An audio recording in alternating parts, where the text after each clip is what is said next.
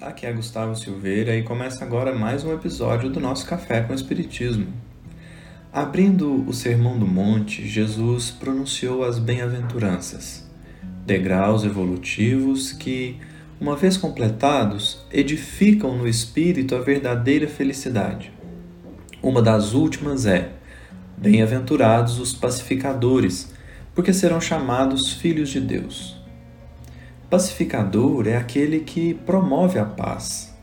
Como muito se diz, é alguém que, antes de tudo, pacificou-se e, por ter construído a paz dentro de si mesmo, é agora capaz de promover a paz no mundo exterior.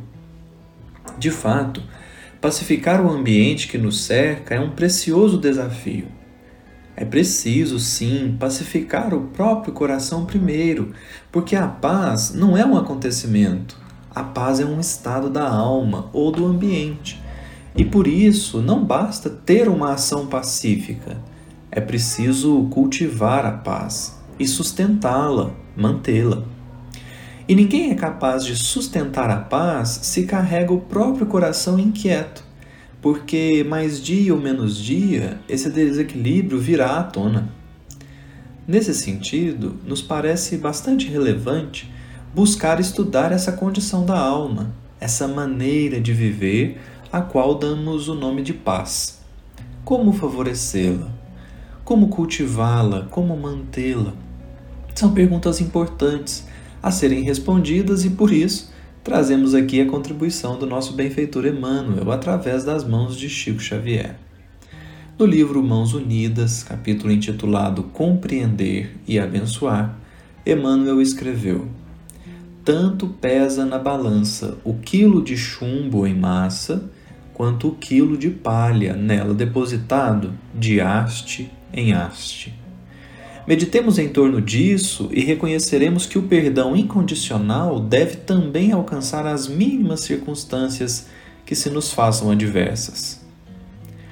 Ao falar do quilo de chumbo e do quilo de palha, o benfeitor está nos dizendo que tanto os grandes males quanto os pequeninos acabam por nos ferir o coração da mesma forma. O grande mal não fere mais do que uma coleção de males pequenos e por isso precisamos perdoar também essas mínimas circunstâncias adversas para que não se convertam em mágoas maiores. E tudo isso ele diz no sentido de que nós possamos favorecer a nossa paz íntima. Perdoar é, antes de tudo, promover a paz no próprio coração.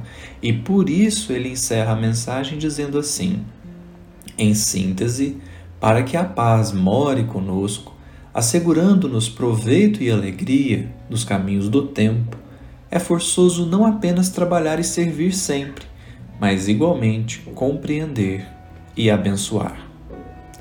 Trabalhar e servir, compreender e abençoar são quatro pilares da paz. Trabalhar para melhorar o mundo à nossa volta.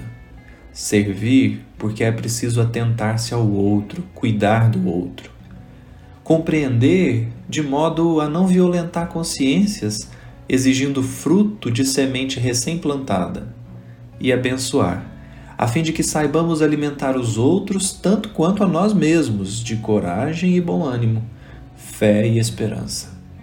Se conjugarmos bem esses quatro verbos, por certo que estaremos nos esforçando de maneira digna, não só no surgimento da paz, mas igualmente na sua manutenção e no seu cultivo. Um grande abraço a todos e até o próximo episódio do Café com Espiritismo.